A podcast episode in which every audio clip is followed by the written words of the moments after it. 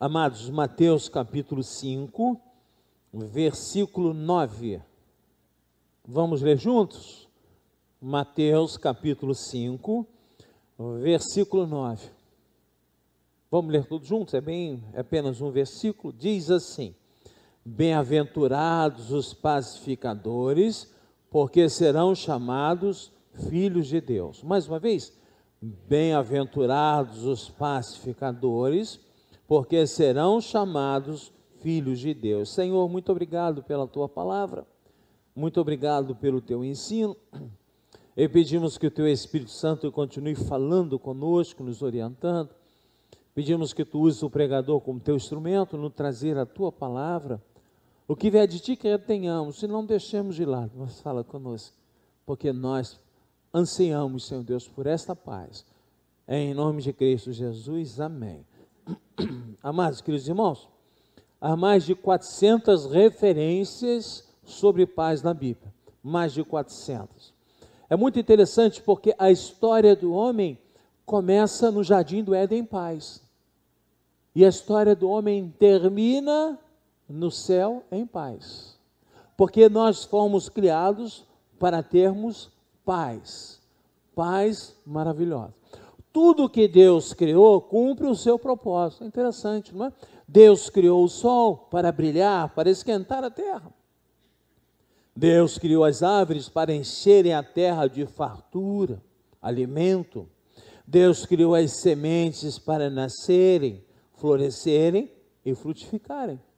Deus criou o homem para a vida e nós preferimos a morte. Deus criou o homem para a paz e nós preferimos a guerra. É uma opção. Então, nós vamos observar que a nossa sociedade está tomada de guerra. Quando ligamos a televisão e ouvimos um jornal, só ouvimos notícias ruins.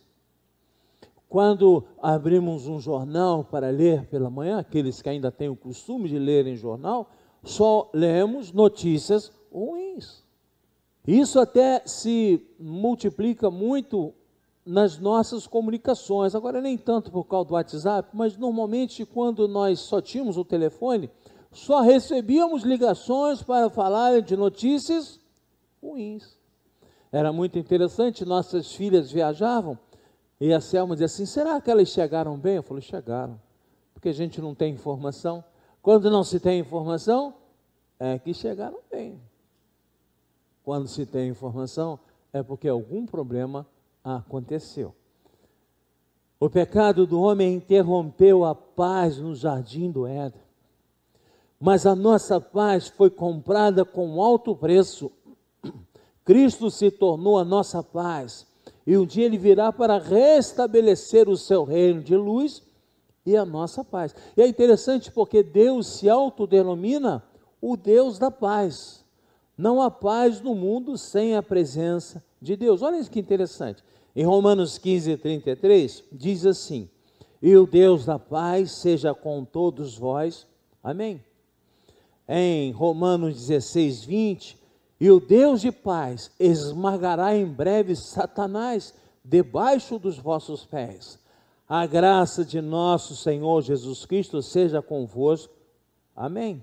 Em Filipenses 4, 9, Paulo também nos diz assim: O que também aprendestes e recebestes e ouvistes e vistes em mim, isso praticai, e o Deus da paz será convosco.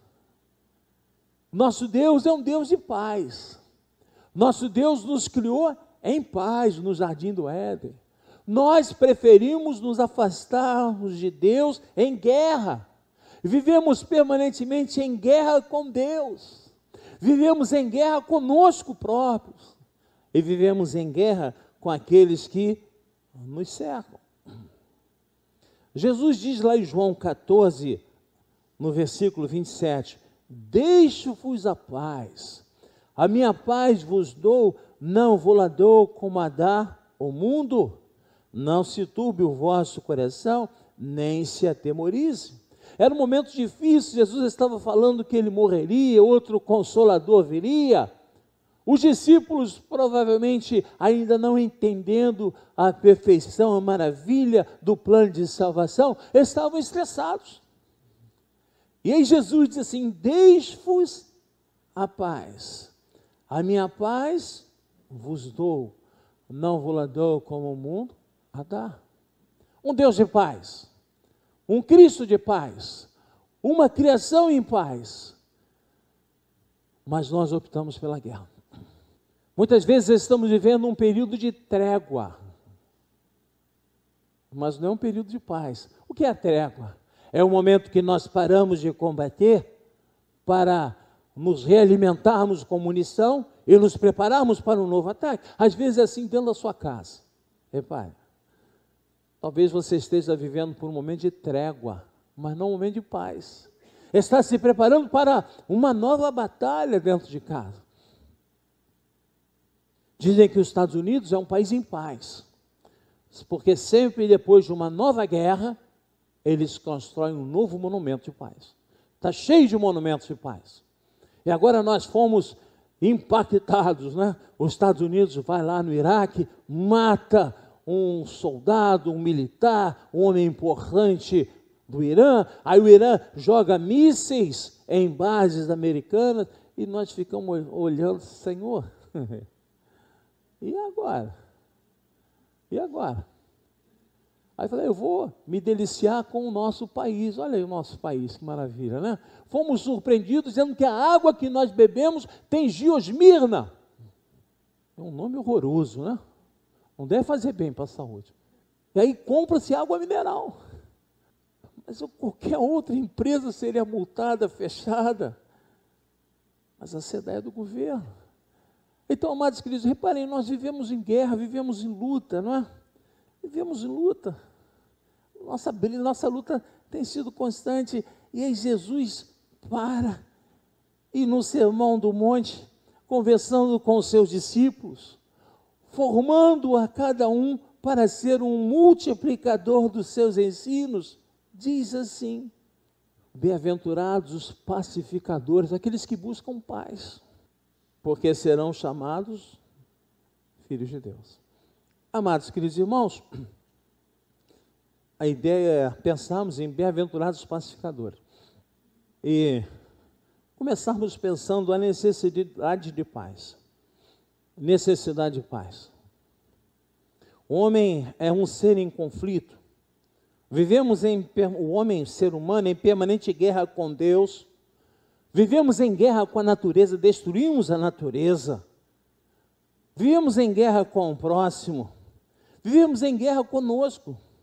Não temos paz política, não temos paz econômica, não temos paz social e podemos dizer que em grande parte no nosso país não há paz familiar. Não temos paz em lugar nenhum porque não temos paz no nosso coração. A paz não é meramente aquele breve momento glorioso na história em que todos param para recarregarem as armas. Isso é trégua. Trégua. Na Primeira Guerra Mundial, há um momento muito interessante.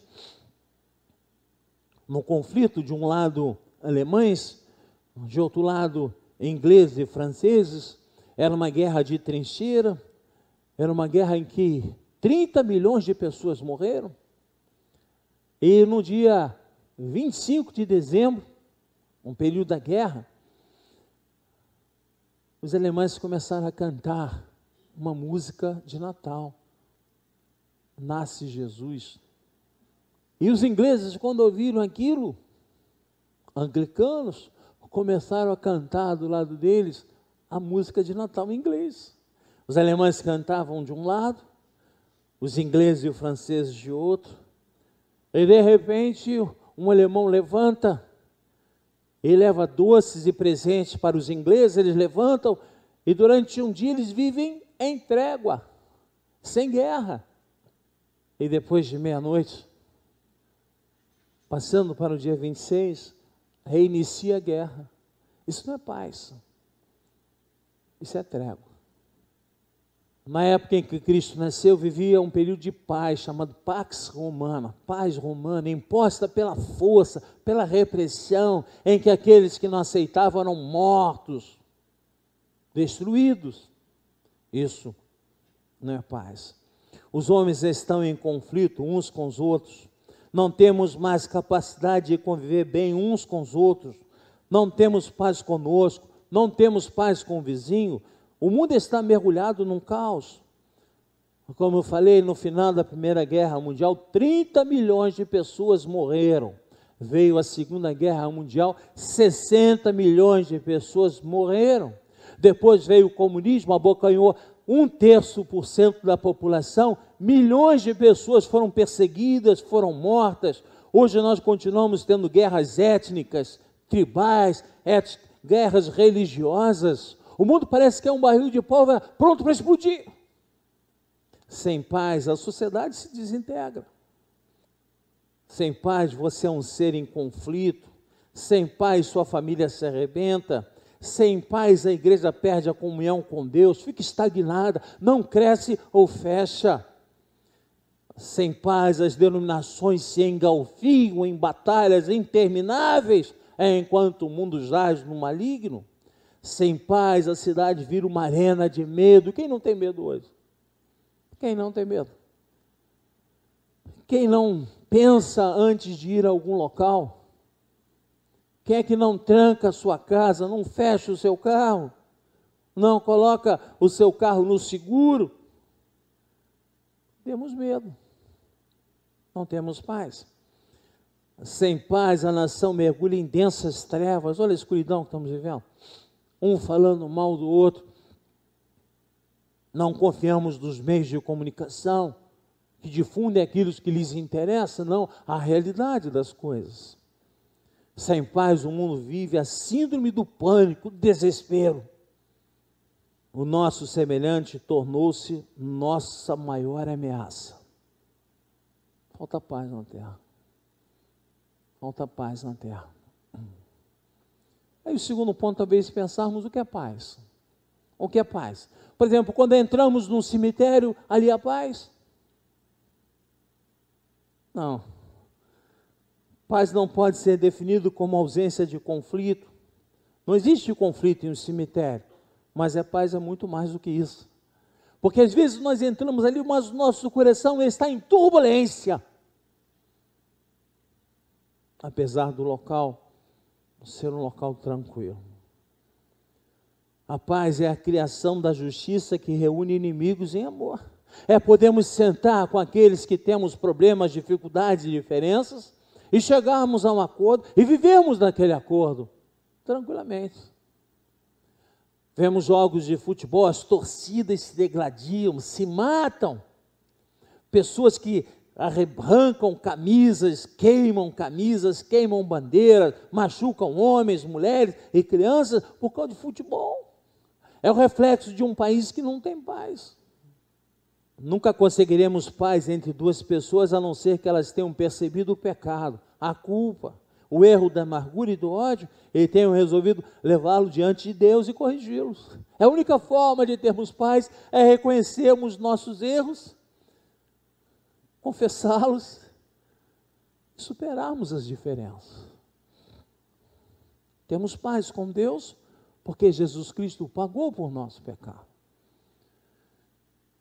Paz não é apenas ausência de conflito, inclui o bem-estar geral do homem, é a libertação do mal, é a presença de todas as coisas boas em torno de nós, é um estado de harmonia com Deus, comigo e com o próximo. Interessante isso, olha.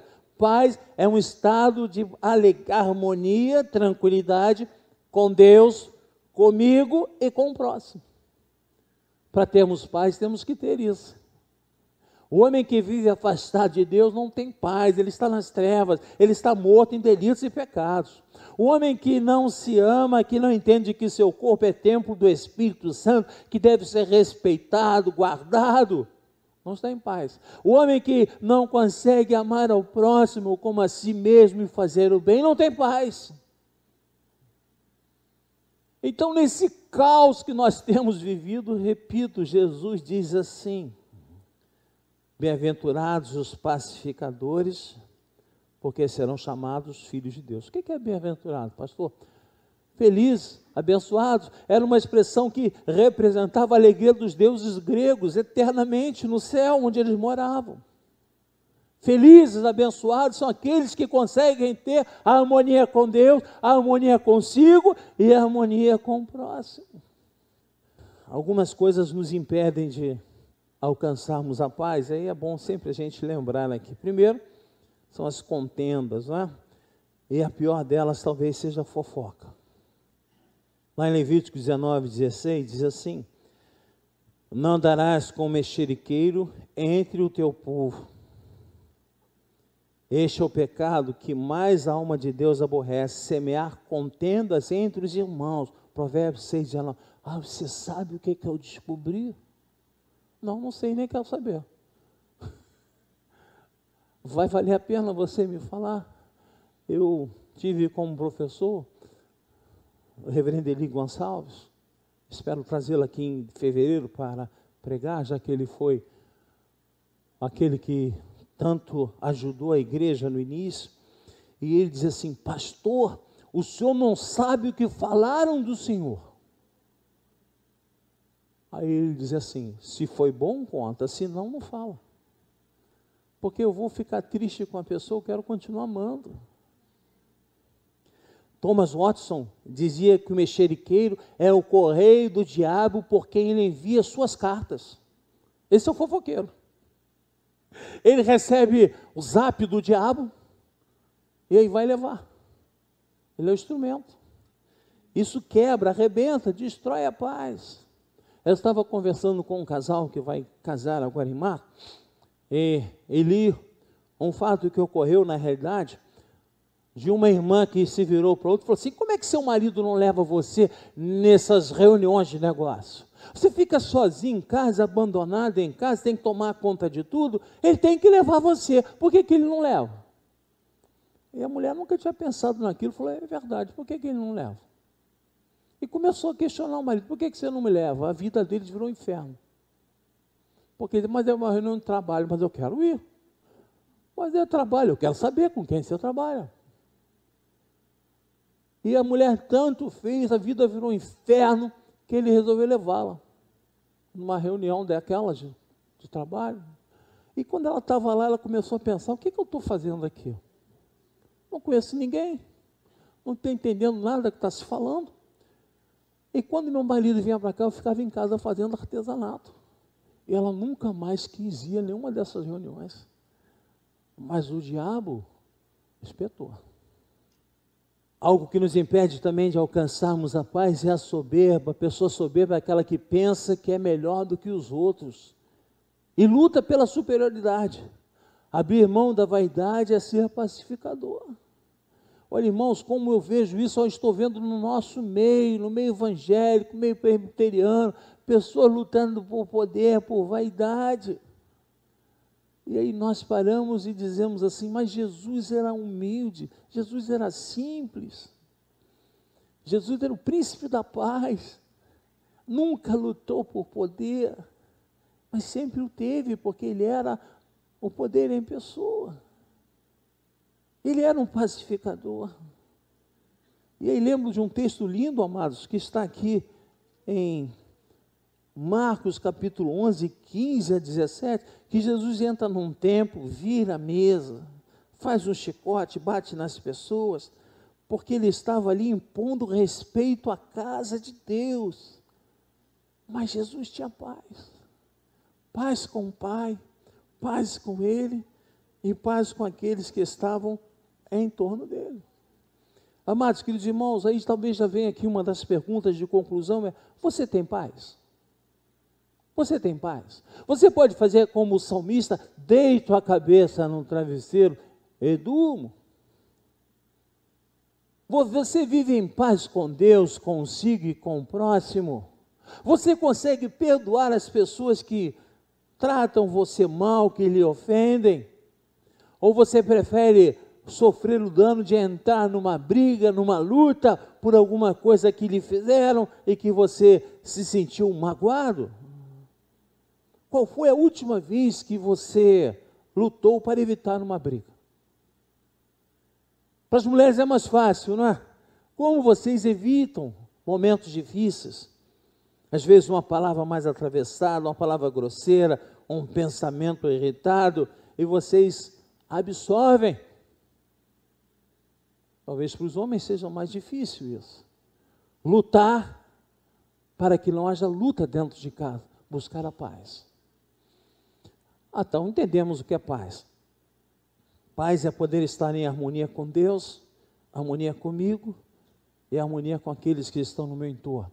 Só é, só é possível ter isso quando nós aceitamos Jesus Cristo como nosso Salvador, nós entendemos e compreendemos a nossa situação pecaminosa, compreendemos o imenso amor de Deus sobre nós, nós conseguimos ter paz com Deus.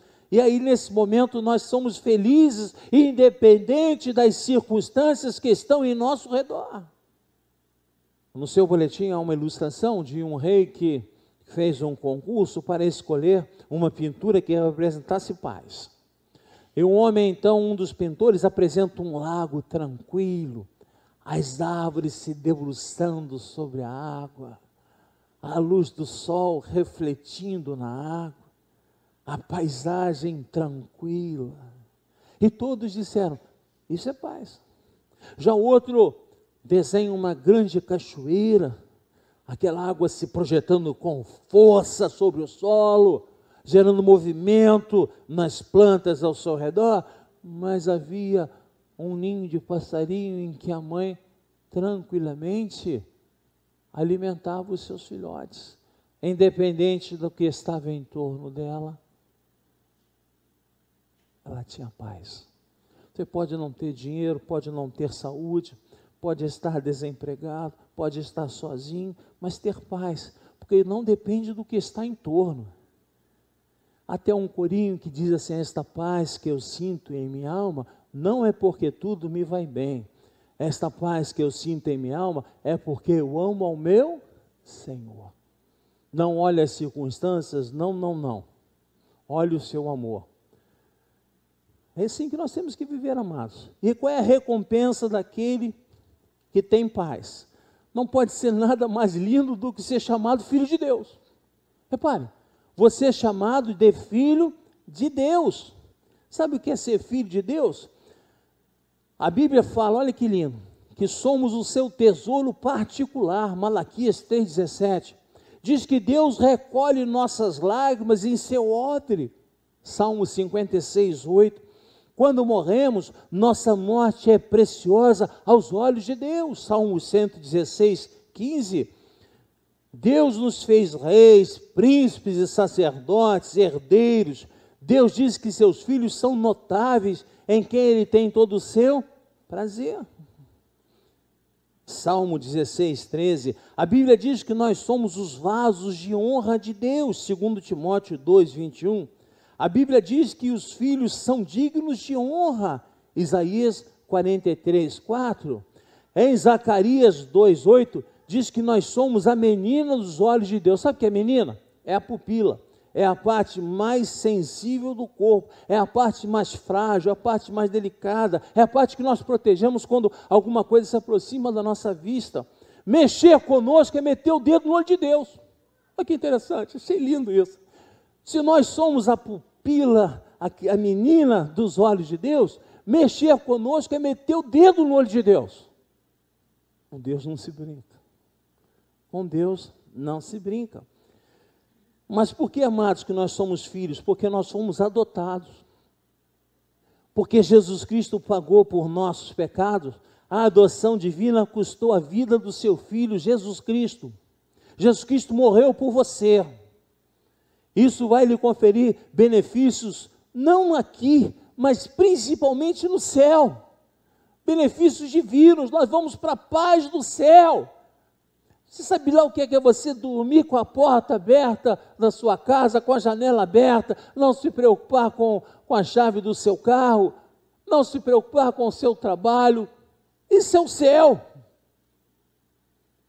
E o texto diz que é a recompensa daqueles que são pacificadores, são chamados filhos de Deus. Agora eu vou pedir ao louvor que vem aqui. Eu vou pedir que, que eles toquem. E agora nós vamos refletir. Ah, já entendi o que é paz. É criar laços de justiça, é termos harmonia com Deus, conosco e com o próximo, independente da situação que que nos envolve, porque nós fomos criados para vivermos em paz. Assim foi a nossa criação no Éden. Quando nós formos para o céu, estaremos em paz com Deus. E diz que aqueles que buscam a paz, lutam para evitar a luta, são chamados filhos de Deus. Tem a certeza da salvação em Jesus Cristo, a salvação gratuita, única, imerecível. Ah, entendi o que é paz. Mas será que eu tenho paz? Será que você tem paz? Você tem como provar a você que você tem atitudes de pacificador? Você é um filho de Deus? As pessoas que olham para você, principalmente dentro da sua casa, dizem que você é um pacificador, um filho de Deus? Ou será que você é aquela pessoa que está sempre preparada para a guerra, para a luta, para retribuir com agressão?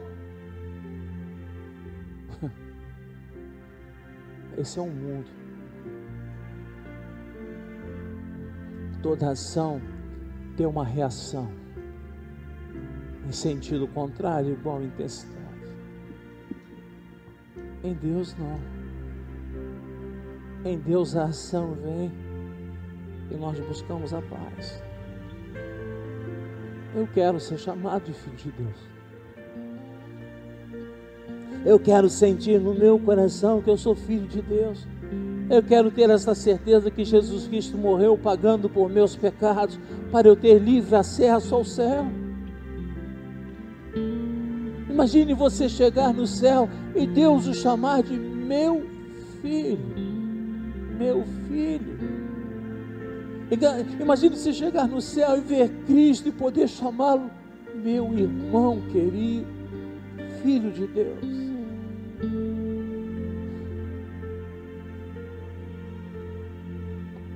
Você tem paz?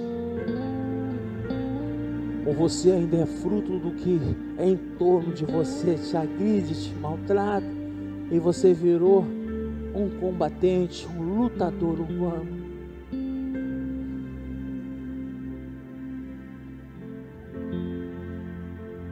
Bem-aventurados os pacificadores, porque serão chamados de Deus. Quero poder te chamar realmente de meu irmão em Cristo Jesus. Galhos enxertados na videira que é Cristo. Pessoas que buscam a paz. Pessoas que evitam a guerra Pessoas que buscam a intimidade com Deus. Pessoas que buscam olhar para dentro de si e tirar aquilo que não é bom e se encher do Espírito Santo de Deus. Pessoas que olham para o próximo e mesmo não merecendo, nós os amamos.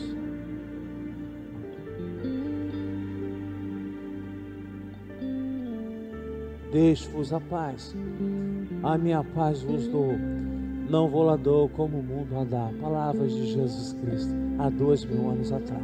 Paz. Talvez a nossa casa se pareça mais com um ringue de UFC do que com uma igreja onde há paz. Porque nós não estamos conseguindo levar a paz. E às vezes isso reflete em nossos filhos que não sentem paz, gerando insegurança Nossas crianças que aqui estiveram estão lá em cima, estão ouvindo falar da paz, da paz que Jesus Cristo deixou sobre nós, o seu imenso amor. É isso que nós temos que viver. Bem-aventurados os pacificadores porque serão chamados filhos de Deus. Vamos ficar em pé e nós vamos lá. E agora você vai levar isso para sua casa. Embrulha no seu coração, leva e pensa. Contextualiza isso na sua, na minha, nas nossas vidas. Senhor Deus e Pai, difícil no país que vivemos, no estado que vivemos, na cidade que vivemos. A verdadeira Sodoma e Gomorra no Brasil. Temos paz. Mas a paz, Senhor, não depende disso. Quando conseguimos entender que depende da nossa intimidade contigo, em primeiro lugar e de nos conhecermos e conseguirmos amar ao próximo. E só alcançamos isso quando entendemos, compreendemos e aceitamos Jesus como nosso Salvador. Entendemos que o nosso estado era de pecado absoluto, mas teu filho Jesus veio ao mundo por nós. Levou os nossos pecados, ele se deixou sacrificar por nós. Ele ressuscitou subiu aos céus, para que tenhamos paz. Senhor, nós todos almejamos por esse título de sermos chamados teus filhos. Ó Senhor, como será bom nós ouvirmos a tua voz nos chamando de filhos. A voz paternal, a voz doce, a voz amorosa do Criador de todas as coisas. Nos chamando de filhos. Ah, Senhor. Amansa, amansa, Senhor Deus, amansa cada um de nós, enche-nos do Teu Espírito Santo, para que tenhamos paz, tenhamos paz, leva-nos na Tua paz, e que a graça maravilhosa de nosso Senhor e Salvador Jesus Cristo, o amor insondável, incomparável de Deus Pai, o consolo e o conforto do Espírito Santo estejam sobre todos nós, sobre todo o teu povo, hoje e por todo sempre. Amém, Senhor. Podemos sentar.